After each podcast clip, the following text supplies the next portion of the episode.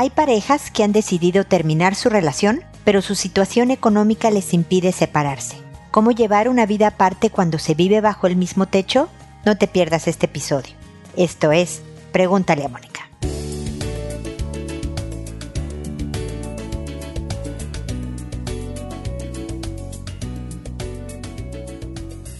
Bienvenidos amigos una vez más a Pregúntale a Mónica. Soy Mónica Bulnes de Lara. Como siempre, ya lo saben, feliz de encontrarme en este espacio en el que hoy hablamos de parejas separadas pero no, que han decidido, ya han acordado que ya no son pareja, que ya terminaron, incluso tal vez estén hasta divorciadas, pues el trámite legal del rompimiento oficial de su relación, pero que por razones económicas no pueden pagar otra cosa para que uno se vaya a vivir a otro lado y se tienen que quedar bajo el mismo techo. Y eso es, es complicado, eso es incómodo y eso puede causar confusiones y puede incluso perpetuar o alargar el el sufrimiento del estado de una relación que ya no lo es más. Y yo puedo entender que hay economías que nada más no permiten una separación, porque obviamente si fuéramos dueños de la casa en la que vivimos, pues tal vez podemos decidir venderla, dividirla y cada quien irse a algo más chiquito. Si rentamos, podríamos decidir irnos a cosas más chicas de renta, o sea, mi primer consejo siempre sería el de dar congruencia a lo que ya es una triste decisión, como la es la de terminar una relación. No importa las circunstancias específicas por las que alguien decide separarse o terminar con alguien, siempre hay tristeza alrededor de esta terminación. O sea, a lo mejor después te puedes sentir aliviada o liberada porque estabas en una situación de violencia o, o tal y cual, pero de todas maneras hay tristeza porque las expectativas y el amor y todo lo que había al principio de esa relación, cuando todavía no había ni violencia o no había problemas o no había diferencias, se pierde y uno lo ve con nostalgia y pena. Entonces, el quedarnos en la casa, viviendo en habitaciones separadas, con los hijos ahí, sí causa muchas confusiones, muchos pequeñuelos tienen la esperanza de que el que los papás se mantengan bajo el mismo techo pudiera eventualmente provocar una reconciliación. Y hay los casos, pero son los menos y el tener viva una esperanza falsa de estos niños no es del todo bueno para ellos, para su situación emocional. Con todo y lo difícil y lo duro y lo triste que es que tu papá o tu mamá se salgan de la casa, es mejor tener la situación definida. Es como no tener un diagnóstico es como estar en pandemia, como hemos estado todo este año, sin saber cuándo volveremos a tener una vida sin mascarillas y con abrazos y con eventos sociales sin la preocupación de un contagio que se complique. Esa incertidumbre eleva la ansiedad. Entonces, el mantenerme bajo el mismo techo puede provocar, obviamente, incertidumbre en todos. No se diga cuando uno o la otra ya quieren empezar a salir con otras personas y invitar a otras personas a sus casas. ¿no? A su casa, donde está el resto de la familia. O sea, la situación tiene muchas aristas, muchas áreas en donde puede provocar dolor para, sobre todo, la persona que está unos pasos atrás emocionalmente en este rompimiento. Siempre alguno de los dos, por razones lógicas, no está justo en la misma etapa que el otro o la otra en el rompimiento y a lo mejor yo todavía tengo ciertos sentimientos hacia mi expareja y resulta que mi expareja va a salir con alguien y lo estoy atestiguando. Es distinto a que si estoy pues rentándome un cuartito, porque es lo que me alcanza, pero no lo veo. No lo tengo con la certeza de verla salir o verlo salir, sino que me entero después, igual duele, igual todo, pero no lo estás atestiguando de cerquita.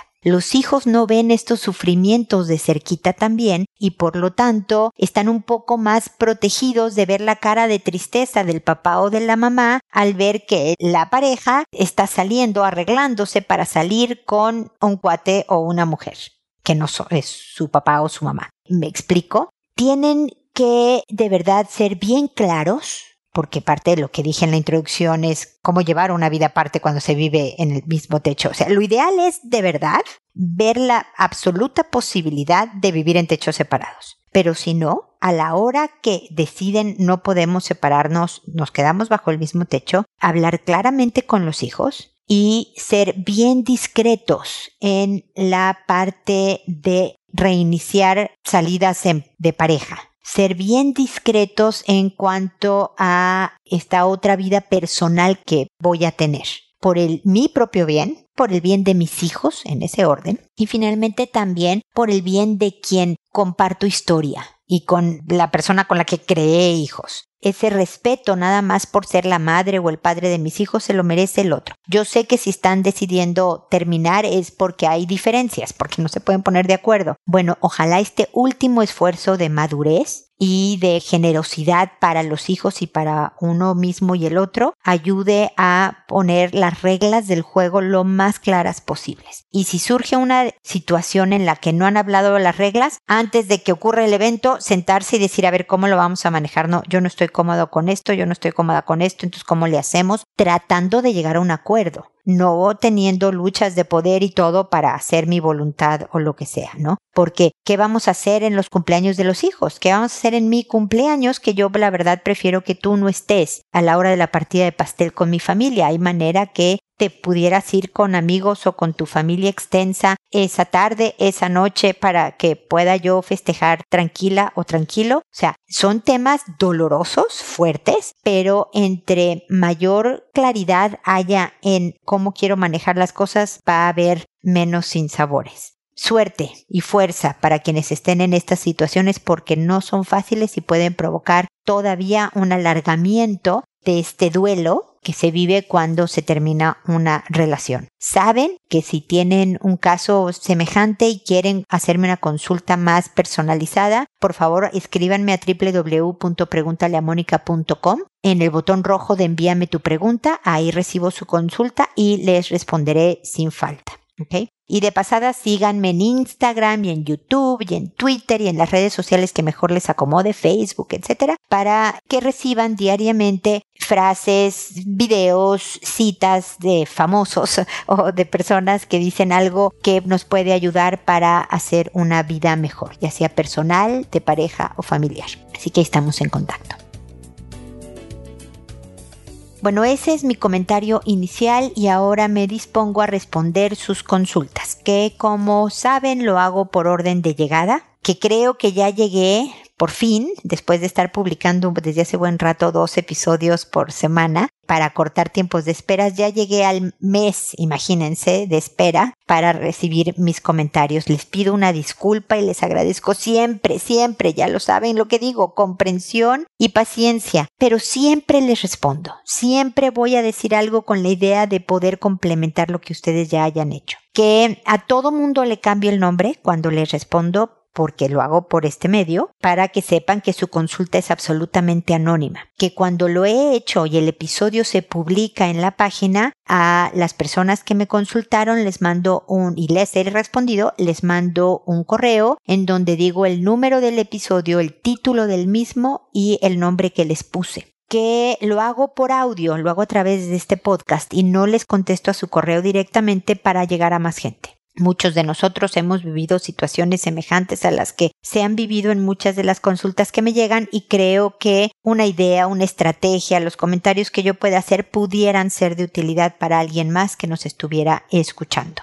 Creo que he dado todas las reglas, espero que no me haya faltado ninguna, así que empiezo hoy con Catalina, que me dice Hola, buenas noches. Espero que puedas responderme una duda que tengo. Tengo un niño de tres años y a cada rato cuando está sin el pañal, cuando lo baño o lo voy a vestir, dice chichi bonito. Y hoy lo vi sacándose el chichi, ya vestido y acostado, jalándose. Eso es extraño, ¿sí o no? Mira, no sé de qué país seas, Catalina. Es curioso cómo cada uno de nosotros, ni siquiera por país, hay veces que es por familia inclusive se ponen apodos a las partes del cuerpo diferentes. Por lo menos en mi familia, no sé si es en todo México porque creo que no es así. Chichi, no sé si tú es con chichi o chichi lo que tú estás diciendo, creo que es chichi también. Chichi son los senos, el busto de la mujer son las chichis. y por lo que entiendo en tu correo, obviamente porque tu hijo es un varón y que se lo sacó de la ropa y se lo jalaba y bla, bla, bla, es el pene. Recomiendo, Catalina, entre paréntesis, el decirle a tu hijo el nombre correcto de las palabras. Es a veces incómodo para los adultos hablar de los genitales, vagina, pene, senos y todo esto,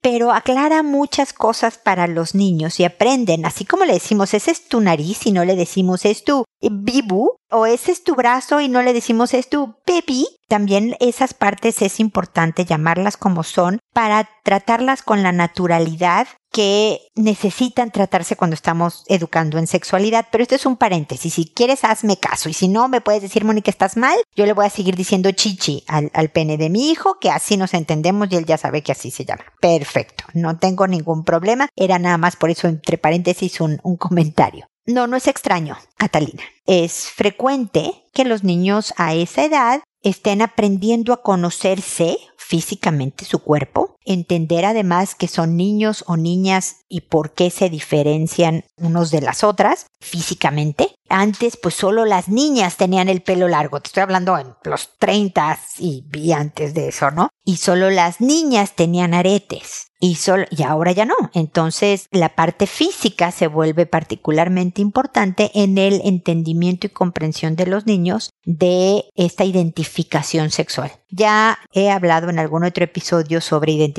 sexual y por qué algunos niños y niñas se identifican como personas de otro sexo. Eso es el transgénero, el que siente que su cuerpo no corresponde a su identidad y otra cosa es la orientación sexual, que son hombres y mujeres que se identifican como hombres y mujeres, pero que son atraídos por personas del mismo sexo, se sienten atraídos por personas del mismo sexo. Eso no tiene nada que ver con lo que me estás preguntando, Catalina, pero me gusta de repente meter información que pudiera de todas maneras serles de utilidad. Así que es normal, es parte de la etapa y me da gusto que tu hijito pequeñín de tres años tenga tan fuerte autoestima que, que lo quiera a su chichi, ¿no? Que le diga chichi bonito y demás. Pero también está en muy buena edad para saber lo que es adecuado y lo que no es adecuado. Entonces, la masturbación, que a los tres años no es la misma que es en la preadolescencia y adolescencia, pero lo que está haciendo, que se está acostando y se lo está jalando, es porque siente placer, porque están las terminaciones nerviosas para sentir placer, pero se podría lastimar, a esa edad no tienen mucho control eh, motor fino, entonces podría dar un jalón más fuerte, entonces decirle, no, hijito, ven y distraerlo, nada más distraerlo. ¿No? Traerle un juguete, bla, bla, bla, listo. Pero si ves que no está, está en privado haciéndolo y demás, digamos que está comportando adecuadamente, no lo puede hacer en persona, ¿no? Y cuando te digas, porque se está bañando y se va a vestir y dice chichi bonito, pues le puedes decir, pues sí, pero tus ojos también son bonitos y tu brazo también es bonito y tu dedo chiquito del pie izquierdo también es bonito. O sea, como que es natural, como si dijera, fíjate, mi nariz es bonita, mamá, que tú le dirías, sí, definitivamente es bonita. El tema es tratar las cosas, el área de sexualidad, con esa naturalidad, aunque para todos estamos un poco incómodos con el tema, sea la verdad. Dicha, en interiormente estás como que, ay, ¿cómo le voy a decir que sí, chichi bonito? Pero entre más natural lo vea el hijo, con más naturalidad también vas a poder hablar con él y lo vas a poder formar al respecto. Así que vale mucho la pena. Espero haber resuelto tu duda, Catalina. Vuélveme a escribir cuantas veces quieras con temas de sexualidad o de otro tipo, que aquí estoy para eso. Demetria, por otro lado, me dice, hola Moni, ¿cómo te va? Espero que muy bien. Gracias por tus episodios y tu apoyo siempre. Te tengo otra pregunta. Te cuento que cuando yo era pequeña y la familia de mi papá se portaba mala vibra con mi mamá y yo trataba de defenderla, no frente a ellos, ella siempre me dijo, no te metas, es mi asunto. Desde mi punto de vista era mi asunto también porque era mi mamá y yo la quería mucho. Crecí y un primo dijo cosas de ella que eran ciertas. Ella no estaba presente y yo no dije nada, porque eran verdad. Y ella se enojó porque no la defendí. Ella dijo que debí defenderla solo porque es mi mamá. Yo no concuerdo. Ahora mi hijo me dice cosas de mi esposo que son verdad. Por ejemplo, que es enojón y grosero. Y yo no lo defiendo porque es verdad.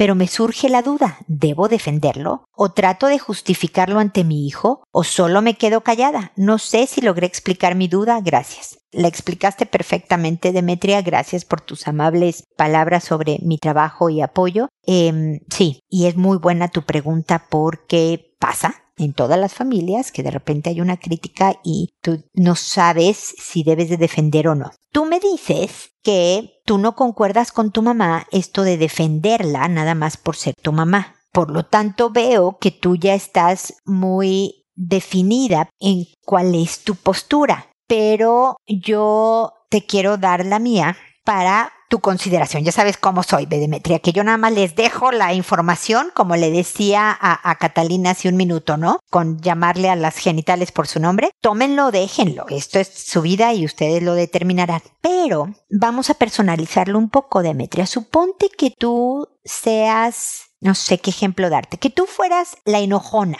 no tu marido. ¿no? Sino que tú eres muy enojona, que es verdad, suponte que fuera verdad, ¿no? Estoy igualando condiciones. Pero porque has tenido a lo mejor una vida difícil o porque en la familia en la que creciste se daba mucho el ser enojón. O sea, obviamente cada una de nuestras conductas y aspectos de personalidad tienen una explicación de por qué ocurren. Habrá cosas que pueden ser un misterio para nosotros, pero si analizamos, si pensamos y reflexionamos, que es parte de lo que se hace en terapia y lo que yo propongo en, en Pregunta a Mónica, podemos entender, ah, ok, es que yo proceso eh, la preocupación de esta manera. A mí me enojan las preocupaciones, no, a mí me entristecen, no, a mí me, cada quien, ¿no? Entonces hay una explicación. Y yo esperaría que los míos, no sé si tú, en tu caso, tú esperarías que los tuyos fueran, sí, tus, no tus defensores mintiendo. No creo que sea correcto que tú le digas a tu hijo, tú no les digas que yo soy enojona, dile que yo tengo el mejor carácter del mundo, que siempre estoy de buenas y nunca me enojo. No, eso, eso es una mentira pero le puedes decir, bueno, es que mi mamá es enojona, pero gracias a que es enojona, fíjate que ha logrado esto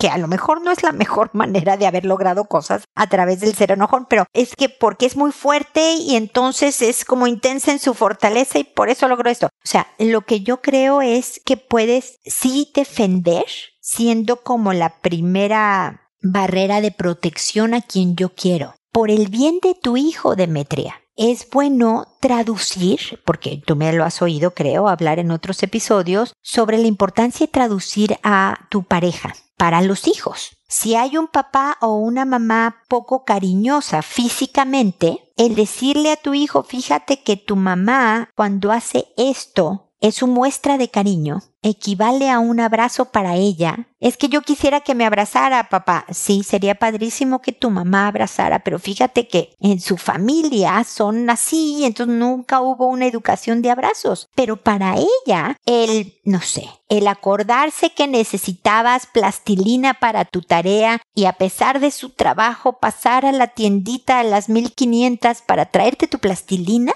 es como si tu mamá te abrazara, hijo. Al hijo le hace bien esa comprensión del papá o de la mamá en este ejemplo que yo di, ¿no? Entonces creo, Demetria, importante que, que el callarte y decir si tu papá es un enojón grosero alimenta distancia entre el padre y el hijo que no es buena para el hijo, tampoco para el padre, pero por lo menos para tu hijo. No es defensa, es traducción o es explicar, no es justificarlo, es tratar de entenderlo mejor oye mamá, es que a mí me gustaría que pues no fuera tan enojón. Sí, hijo, yo creo que sería más tranquila la vida de tu papá si no fuera enojón. Y él está trabajando en eso, sí está trabajando en eso, ¿no? Y yo me, me imagino que un día trabajará en eso, si no lo está trabajando ahora, Demetria pero por lo pronto, tú, o sea, algo que el ser enojón lo puede o, o, lo protege, se siente más protegido, hijo si se enoja, porque generalmente la rabia da la impresión de fortaleza, te hace sentir más fuerte. Entonces, así se siente más fuerte tu papá y más capaz de, de ver por ti, de trabajar y de todas las responsabilidades que tiene, eh, X o Z.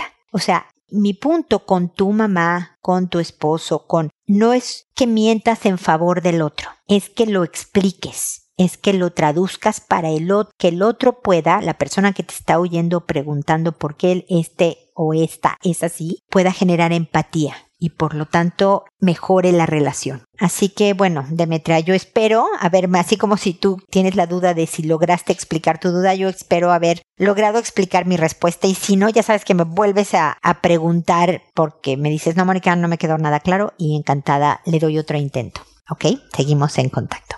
Elvira, por otro lado, me dice, hola Mónica, estoy muy triste, necesito que me aconsejes. Mira, tengo un hijo de 15 años y una niña de 6 años. Mi niña me cuenta que su hermano le hace tocamientos indebidos y le hace que ella lo toque también. Él no lo niega y dice que está muy arrepentido. ¿Qué puedo hacer? ¿Denunciarlo? Mira, yo creo que siempre está esa carta. Siempre se puede denunciar a cualquier persona que esté cometiendo un delito. También creo que hay que ver caso por caso. Tú conoces a tu hijo, Elvira. Tú puedes saber si el joven, sabiendo que estaba haciendo mal, porque no me digas, ay, no, es que sí estoy muy, o sea, si estaba arrepentido es porque sabía que estaba haciendo mal, no fue sorpresa. De verdad está arrepentido. Tú lo conoces para saber si está hablando con sinceridad. El que no lo niegue, el que lo acepte inmediatamente, habla de que de verdad era algo que era un cargo en su vida. Pero el que diga que está arrepentido y que no lo niegue y que jure que no lo va a volver a hacer, no significa que esto vaya a suceder,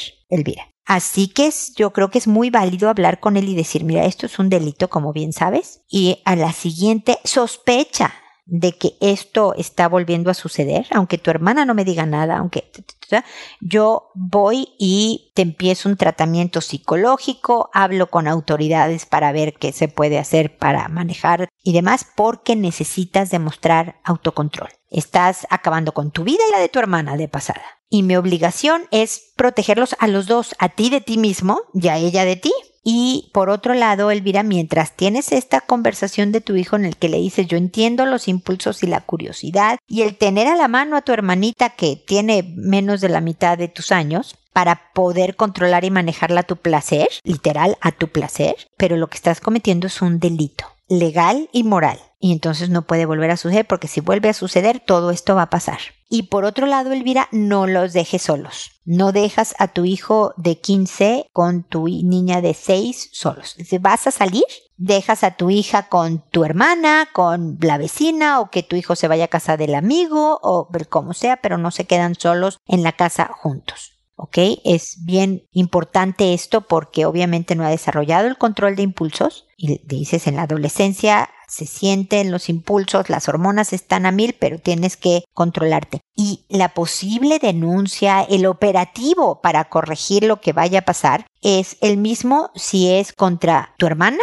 o contra cualquier otra niña o niño menor que tú y demás. O sea, realmente donde se vea que estás haciendo un ataque, estás atacando a alguien que es indefenso e incapaz de poderse defender a la misma altura que tú. Pues eso, Elvira. Me puedo imaginar tu tristeza, lo lamento muchísimo, pero a los adolescentes a veces les parece fácil tener al cliente accesible.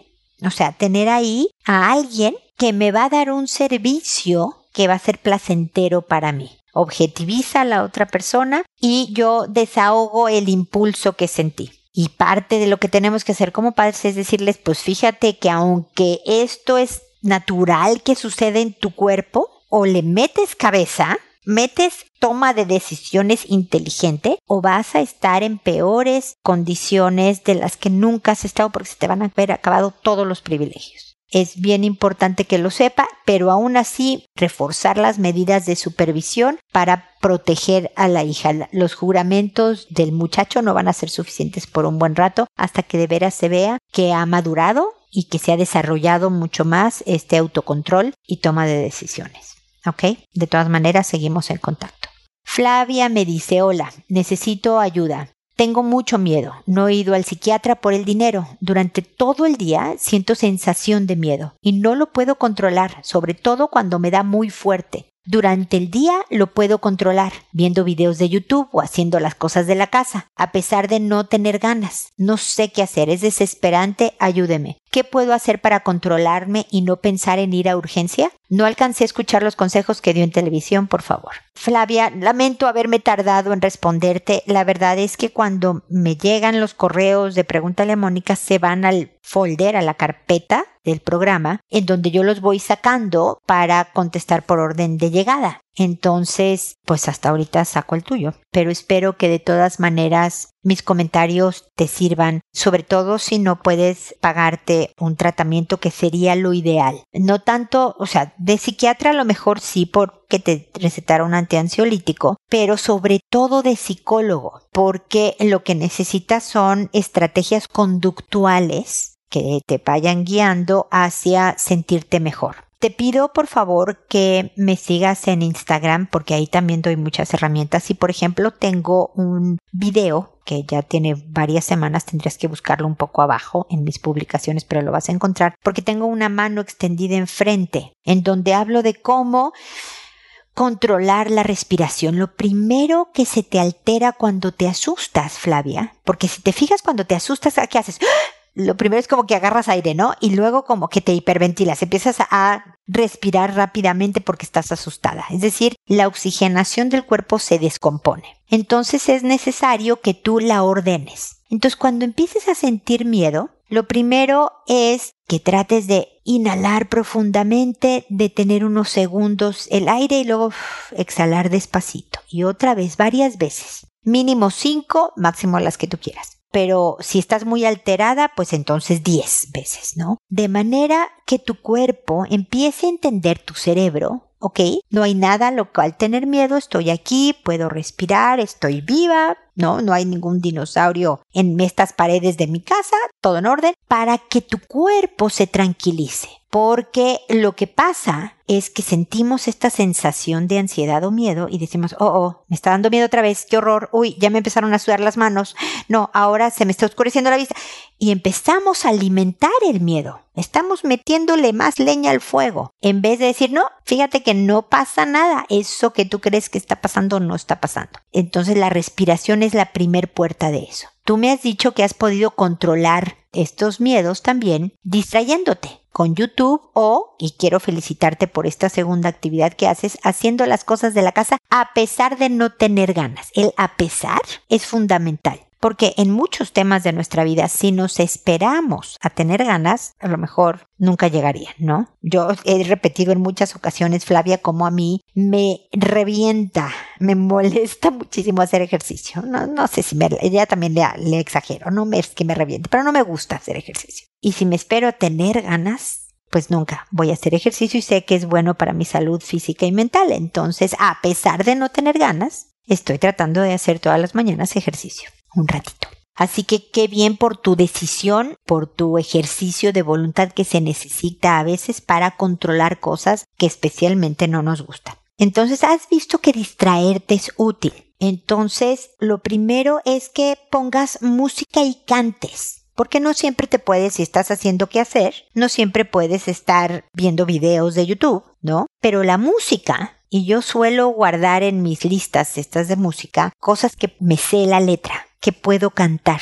Y en tu cabeza no puede haber dos pensamientos al mismo tiempo. Entonces cantar canciones es un muy buen distractor, que además estimula la parte del cerebro que provoca la secreción de hormonas de bienestar. Y si además pones música movida y mientras estás haciendo lo que estés haciendo mueves los hombros y haces un pasito de cha-cha-cha, es decir, bailas, multiplicas el efecto tranquilizador. Le estás diciendo a tu cabeza no hay por qué tener miedo, no está pasando nada. ¿ok?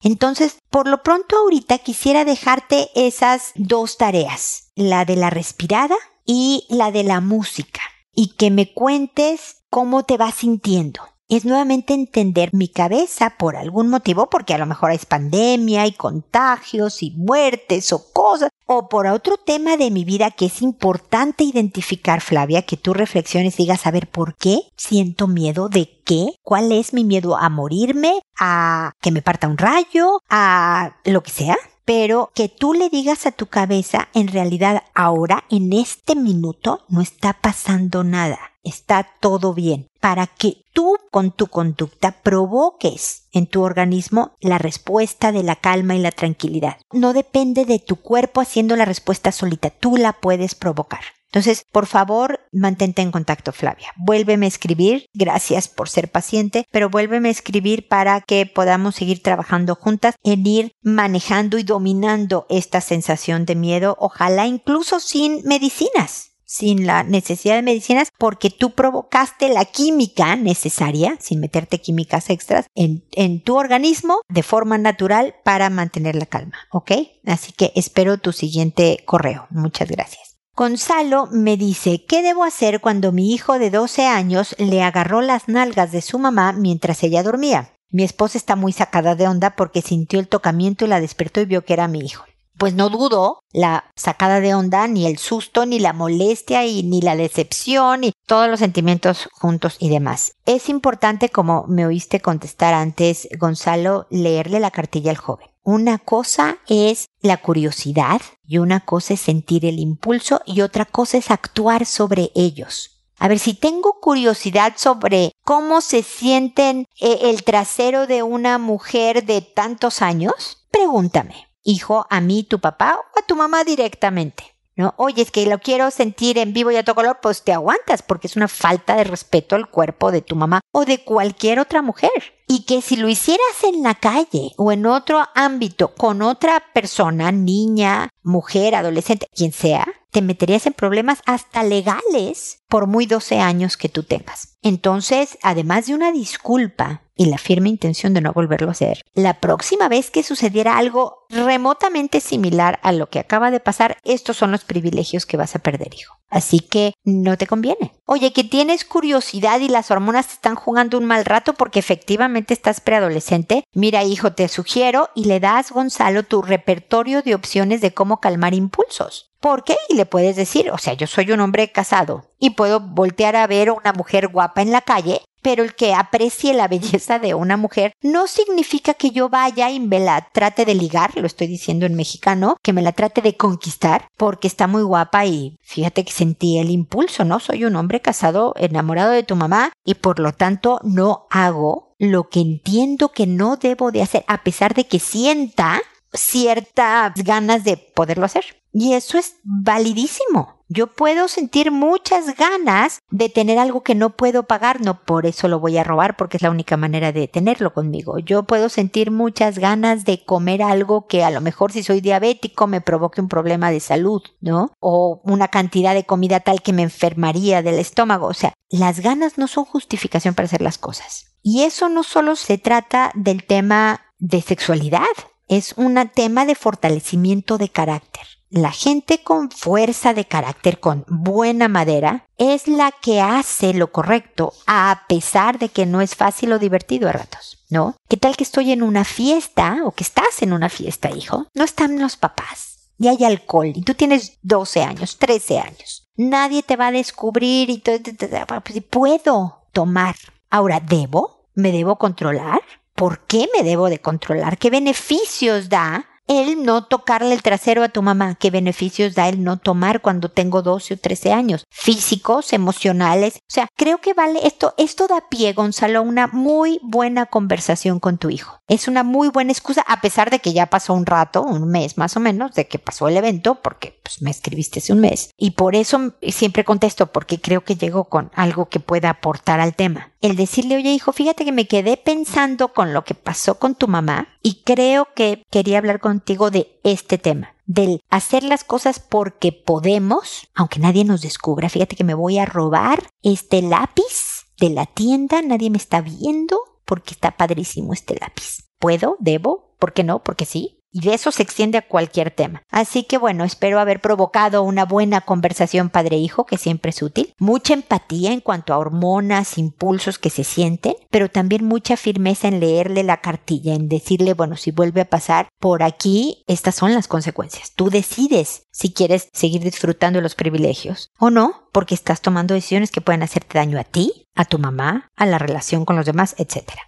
Gonzalo, espero que de todas maneras sigamos en contacto y espero también amigos que nos volvamos a encontrar en un episodio más de Pregúntale a Mónica y recuerda siempre, decide ser amable. Hasta pronto.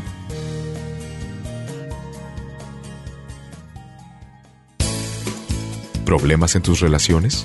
No te preocupes, manda tu caso, juntos encontraremos la solución.